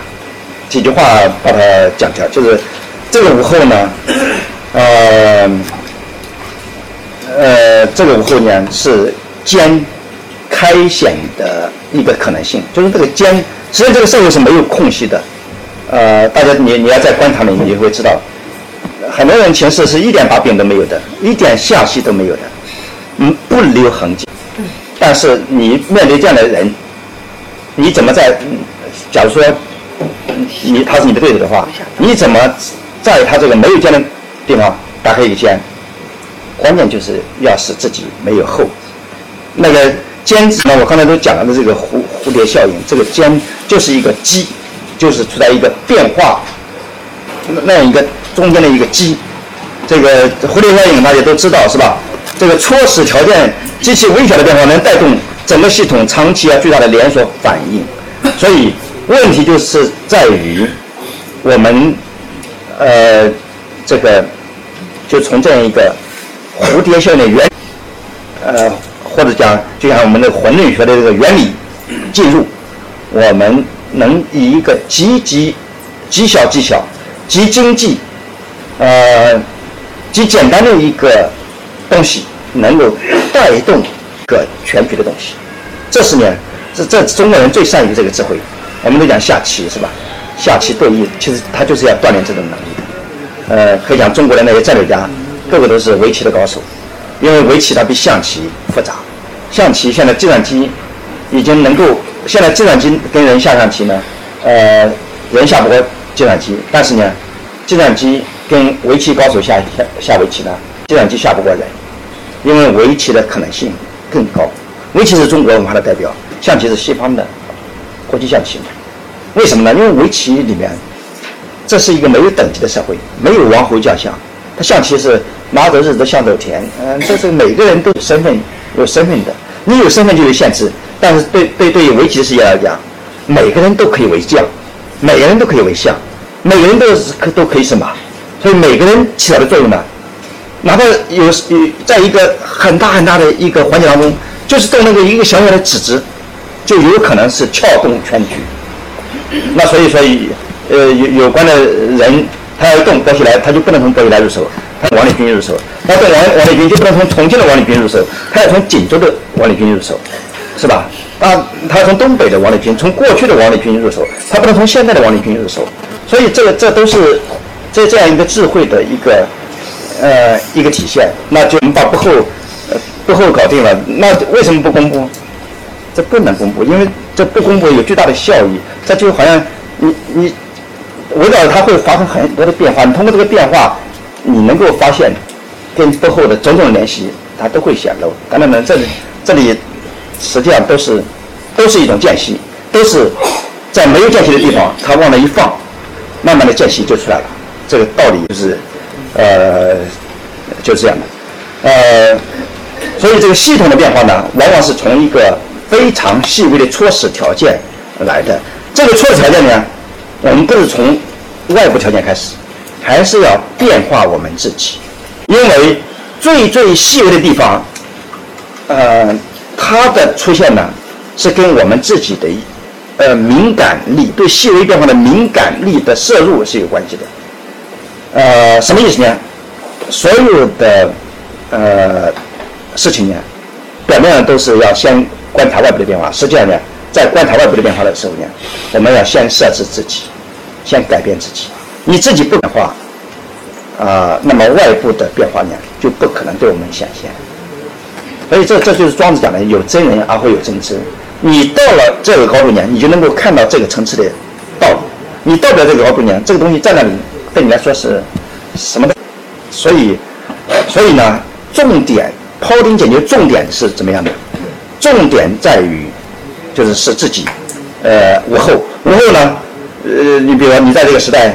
表面上是跟这个时代生气相通，安静，呃，婉转，但但实际上呢，就是使自己呢，就好像不占面积。你自己不在面积的话，别人就不会注意到你，但是呢，你却能够注意到别人。呃，如果即使在刀枪丛林当中呢，亦可以心无碍，因为你不占面积。呃，那么这样一个东西呢，说到底是自己的一个心性的涵养，就是最后最后你会发现。一个人的性，一个人的胸襟，他能够达到的高度呢，就意味着你能够达到什么样的无后。如果你把自己看得重，那你就必然是有后的。如果你把自己，你不断的在减少自己，损，就是说损自己，这个损和益，损和益，益是增加，损是减少，你不断的减少自己，呃，那么。那么呢，你就会呢越越来越无后。呃，当然这个这个道理太复杂了。这这里我就讲了这个创世纪的故事，就是亚当亚当夏娃的故事。这个你看亚当夏娃在伊甸园里受蛇引诱之前呢，亚当夏娃是跟上帝生活在一起的，他们是赤裸的，赤裸的他就是无后的。无后呢，因为他们无后，所以他们才能够跟上帝生活在一起。因为他们跟上帝生活在一起，所以他们才不用眼睛的，他不用眼睛看的。你看这个，在伊甸园当中，他是没有眼睛的。呃，当他们怎么样？呃，当他们被蛇引诱以后，然后吃了禁果以后，然后才才有眼睛，眼睛才睁开，然后才分别善恶了，然后呢才穿衣服，穿了衣服，睁开眼睛，有了智慧，这个时候就有厚度了。有厚度呢，那跟神的距离怎么样？就拉开了。所以亚当夏娃呢，呃，就不能够再跟神生在一起，于是人的历史就开始了。呃，他从伊甸园中呃出来，也就是神把人放出了出来，其实也就是人自己离开了神。所以圣经的故事呢，这个它是很有深意的，因为里面的亚当夏娃呢是观之子而神育型的，是以神育而被目视的，大家可以可以看出看出来，神谕的根源就在于上帝创造天地于人之前，第一创造的是那光，显然呢不是肉眼能见的光，而是经由神啊关照而领悟遇到的光，这也就是上帝之言发出的智慧之光，这个我按圣经的那个角度来讲的。就它那是一个智慧之光，不是眼耳鼻舌身意这些东西，它超出我们头顶的星宫，那是星星光的本源。这个亚当夏娃呢，他的这个呃无无后，表现为他们不穿衣服，不穿衣服表现为他们没有知，所以这就回到了我们一开始的那个主题：生有涯而知无涯，生有涯知无涯的时候必然是带的，但是在创世纪里，在伊甸园当中。在人跟神相处的时候呢，人是没有知识的，因为人没吃经果，人没有智慧，不知道善恶，不知道善恶呢，呃，那那那个时候呢，人呢，他就很安定的，很美好的，就好像老子《道德经》是第二章是这样讲的：天下皆知善之为善，是恶矣；皆知美之为美为美，是呃是怎么样？是是是恶意是吧？呃，是不美，呃，总而言之，就是说，就是你知道了它，你知道了善恶，你这美丑，这已经不好了，因为你跟这个神，这个这个这样一个层次的生活已经结束了。就是我们从无知到有知，呃，你看小孩子，这个老子呀、庄子呀、都孟子啊，都讲那个小孩子，小孩子。呃，赤子之心，小小孩子这个转的拳头，他都是这样转的，是吧？这样转的，这叫卧护。他一天转二十四小时，他不会累；一天哭二十四小时，他声音不会哑。为什么呢？因为他的神没有散，他的神不会散。为什么没没有散呢？因为他的那个知没有知呢，也就不会有欲。呃，所以他这就是他的一个道理。他那个神是散不了的，所以我们的有知、有欲、有情这些东西呢，实际上使我们多杂，使我们不一，就是就是就是使使我们的生命成了一个耗费，呃，所以使我们离天离开了天，带来存在人的状态，就是我们天人不太可能，而变成了人间的人，人间人间就是人与人之间，所以我常说。我们今天的人都是人间的人，人间人只生活在人与人之间，而且更具体具体的说，我们这个人间的人只是活人跟活人之间的人，你没活在活人跟死人之间，你没有生活在人跟万物之间。曾国藩那是圣贤，他三分之二的时间是跟死人生活在一起的，三分之一的时间他是跟活人生活在一起的。怎么回事？他每天在读啊读古人的书，那不是跟古人？呃，然然后呢，呃，呃，然后呃，就就好像我有一次跟我们图书馆的人说，你们好像天天都是都都是跟图书馆的人说，你们天天你们生活在呃这个古墓当中，但是呢，你们没有见死人。我是是生活在家里，天天跟死人打交道，道理就是就就是这个道理，就是他们是生活在古墓当中，因为那个那个书这么多的书，有有几本是活人写的，活人写的书没有死人写的多嘛。是吧？呃，所以这个亚当夏娃呢，自从从伊甸园出来以后呢，他就有了死，生也就有牙了。反过来说，在伊甸园的时候，在没有吃智慧之果的时候呢，他的生可能是无牙的。呃，就是说，那庄子这个意思也是这样的，呃。我们在人间的状态当中是生有涯而知无涯的，但是，一旦我们做了一个反转，一旦我们进入了这个观之止啊神语型的状态，那就可能是知有涯而生无尽。当然，这个东西主要是怎么理解？我们大家理解都太机械，都说哎呀，我这个肉体肉体早晚都都是都是要散掉，像气一样，怎么可能没有死呢？其实大家理解的这个，呃，这个东西就太太通常化了。我们对自己的理解呢，还是太物理了。啊，那么就有了一个问题：像庖丁这样的人，他生活在哪里？像亚当夏娃就是伊甸园是一个什么地方？伊甸园是一个余地。呃，抛丁呢，他是游刃有余的生活着。呃，那反反过来说，这个鱼、剩余、多余这个东西呢，这是汉语当中又又又被称之为第一人称。我们我们命名啊，命名第一人称有几有几个词语，那跟英语的 I、me 那不一样。I 是主格，me 是宾格，它除了主格宾格只有这么一个变化，但是我们有很多。第一个是我，我是。呃，这个这样一个东西扛着一个戈，就是就是一个武器，所以我呢，我是最低一层的这个这样一个东西。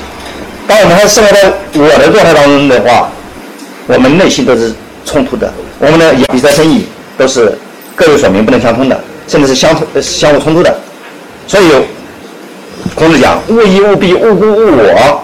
佛教在上面讲要去我执，出我见。庄子讲我们要上我，要把自己，我们还有一个词叫忘我，所以这个我是最低的。然后再再高一层呢是无，无就是上面是个五字，下一个是个口字，是吧？我是湿的，五呢因为是五张嘴说出来的一个东西，它就不是一个我了，是大家都认可的东西。所以无呢比我高，它是人和人都认同的，但是。更高的状态呢是鱼，就是就是这个鱼，剩余的鱼。我们想想，如果我们把自己看作是一个鱼的话，意味着什么？我把自己看作是一个多余的人，可有可无，呃，可有可无的人，那自己就是不重要的人。你是一个不重要的人，你说在跟人家争执，你是退还是进呀？退。你肯定是退的，你肯定是以退为进的。这样的人，他就是没有面积、没有体积、没有重量。他没有面积、没有体积、没有重量，实际上他是最有重量。所以这个鱼呀，他是一个很高的人。凡是你变成了一个没有体积、没有重量呃的人的话，你会发现所有人都喜欢你，你呢，呃呃，对任何人来说都构不成障碍。任何人呢，因此也不会伤害你。他们，呃，你也不是他的障碍，他们也不会对你构成障碍。呃，这个就是一个很高的智慧了。嗯。比如说，最高明的商人，他做生意，你比如石油大王，人家都没搞石油了，他搞石油，所以没人跟他竞争，没有敌人，只有，只有什么呀？因为他开创了一个行业，很多人都能够吃这碗饭，很多人都感激他还来不及了，是吧？所以说，你看对这种人，就是说他不会有敌人。因为他给了很多人机会，呃，他没有剥夺的机会，没有从别人那里夺走什么东西，他给了人很多东西，那这就是就是很高明的人，呃，生活在余地当中的人，这个余地当中的人呢，他自我贬损，但是这种自我贬损的人呢，他是人的最高的可能性，呃，比如说，对于这样的一个人来讲呢，他所尽的年叫余年，余年就是我剩下的。剩下的岁月，他所养的生叫余生。我，比如说我是余生余年，呃呃，这个什么意思呢？实际上就是说，好像被死过一次的人这样讲更合适。对于死过一次的人，就是我经过了一次死亡，但是没有死，我又活过来了。这个时候他的生命呢，更适合于说余生。更适合于说余年，因为这个时候呢，这剩下的生命呢，他就会作为他的第二次命。呃，我们常常打个比方，如果再给你一次生命，你怎么活？这这个就是，就这这第二次生命真的给你的话，这就是你的余生。就死亡之后又迎来一个新的生命，这叫余生。呃，实实际上这个道理不太好讲，但是呢。它含义很深很深，呃，就是说，如果说每一个瞬间、每一个当下都是多余的话，那么每一个时刻的失去，就都不再是失去，而是变成了充满。既然本来就是多余，那失去就不再是失去，失去本身也变成了完满。因而，鱼的生命是内充实而不可以已的生命。同样，每一个时刻对于年鱼生而言，都意味着再次开端，都是生命的自我更新。所以，意义的满足似乎就是意义的空空无。应该这样说，意义的空无就是意义的满足，意义的空无就是无后。全治一切意义，反而是意义的最大的充实。无后其后，无有其有，乃是其生命最大的充实。所以，那个鱼呀。凡是这个鱼，它是舒展的意思，畅意思，就这个道道理。因为你鱼了，因为你是钓鱼了，所以你能够给别人东西，你能够付出而不求回报。你每一次的给予呢，你每次给予别人东西啊，都不是你自己的东西的减少，都是你自己的增多。这个这个这个东西，就是听起来你会觉得很很奇怪，就是说，因为你充实，所以你每次付出的时候呢，你。不但不会回呃回报，而且你每次给了别人很多东西，但是你你一次都不会减少。当石油大王给了那么多人机会的时候呢，他一点都没减少，他反而呢呃更多余更余。所以庄子讲，既以于人，即欲有。你越是给人家，你越有。呃，这个就是鱼，什么意思？我的我的意思就是说，从这个我到无到鱼，再到这个给予的鱼呢，这四个字呢，构成了我们生命的四种可能性。所以汉字把我们这个东西称之为我，称之为称之为鱼，剩余的鱼，称之为给予的鱼，那实际上就是我们生命所能达到的四种可能。一种可能比一种可能高，最后两种鱼和鱼。因为多余，所以给予；因为给予，它越是多余，所以最后两种它是可以相通的。呃，所以有一段话是这样的，呃，是这个，呃，道生于于心，心生于于力，力生于于情，故于道而求有余，不如其有余情也。这这就是说，呃，你只要有余心、余力、余情。你的什么什么东西都是多余的，那么你就会生活在宽裕从容之中。你生活在从容之中呢，那么你的所有的活动都不再是耗费，而是保养。什么叫从容？从容，从容就是我们很多的人呀，都是容从心。这个心是你的意志，是你的欲望。但是反过来说呢，这个真正能达到愚的人，他呢是心，他的意。随着他的容，就他是跟他身体的节奏在走，跟他身体内部的那样一个自发的节奏在走。这个这样一个东西呢，就是我们获得了最大的一个最放松。啊，就说当我们所做的任何一种方式都是放松的话，那么它就是我们最大的一个保养。因为大家都知道，我们为什么会有各种毛病？因为我们不放松。我因为我们紧张是吧？所以练功，你看佛教的打坐什么之类的，带来的东西都是要我们放松。我们哪哪怕体育锻炼也是让我们去放松，是吧？放松，要要把它松。但是最大最大的松呢，是让我们的心，让我们的意识跟着我们形体的自发的节律，这才是真正的彻底的从容。有从容，就没有任何的强迫，就是从容不迫，没有任何的强迫。那因此呢？我们的一个生活呢，就说它才是按照一个天然的节奏在走，按照生命自己的一个自然的节奏在运行。这个就好像这个天的运行啊，你看春夏秋冬四时代谢，一年又一年，你看大自然少了什么东西？它不会损耗任何东西，在自然当中没有任何损耗，但是我们。为什么这个人他就有损耗呢？所以，因为我们没有按照我们自然的节奏在走，因为我们人是可以分离于自然，与自然不同的。但是如果说我们虽然我们有人类的文化创造，那我们这个文化创造还是跟这个自然的一个节奏合拍的话，那么这样一来，我们也就无事不从容了。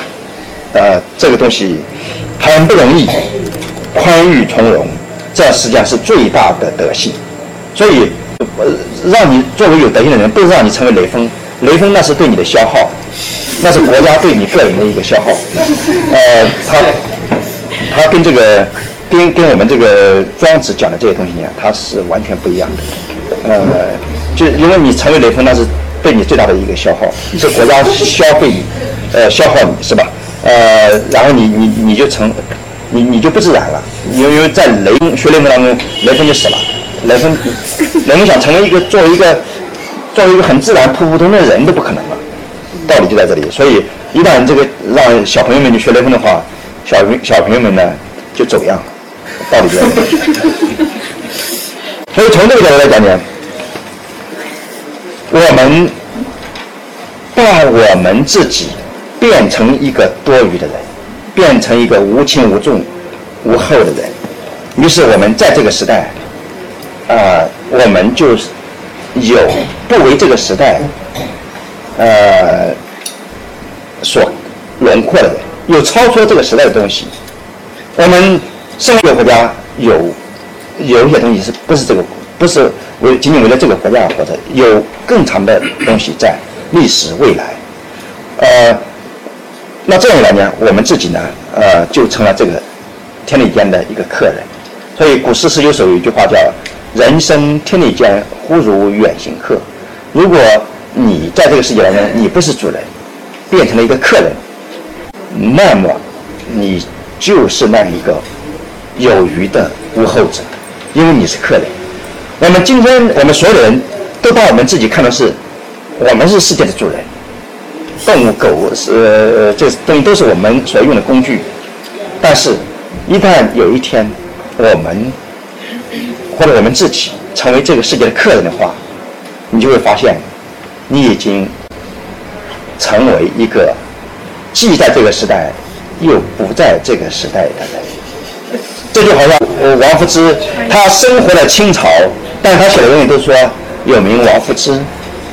呃，因为他是生活在清朝的明朝人，那同样，我们今天有可能成为生活在此时此既在此时此地，又不在此时此地，向着一个未知的一种可能性开放的人。呃，我想，这个到了这样一个地步的时候呢，呃，那我们自然而然的。有多余的东西，能够给人家，没有给人家的话，这个时候呢，别人呢就会来向我们索取。虽然我们这个死了，虽然我们肉体的生命终结了，但是呢，我们还能够在不断的给予人家。所以这个时候呢，我们所能够提供的东西虽然有限，但是呢，我呃我们的生呢却可以无尽。就好像孔子、老子、庄子、孟子。他们就是那么一两本书，他提供给后人呢就那么一点东西。然而呢，他们通过这个东西把自己送进了未来，送进了公元二零一四年五月十八号这个威海路八百七十号的这里。这就是他对他说，他的知也是有的，但他的身却成了不尽。所以。庄子养生处最后一句话是讲的是心静啊火传，那么也就是什么什么意思呢？也就是我们最大最大的这个无后，实际上就跟这个心静火传相关。我们最后我们把自己不后了，但是呢，那最终又是我们未有，是我们的多余，是我们把我们自己遣送到未来。是我们自己超出这个时代去的一种方式。那个时候，如果说我们的生命，呃，每一个当下都跟这样一个超越联系在一起的话，所以我们的每一个瞬间呢，它都是充实的。好那我讲的就到这里。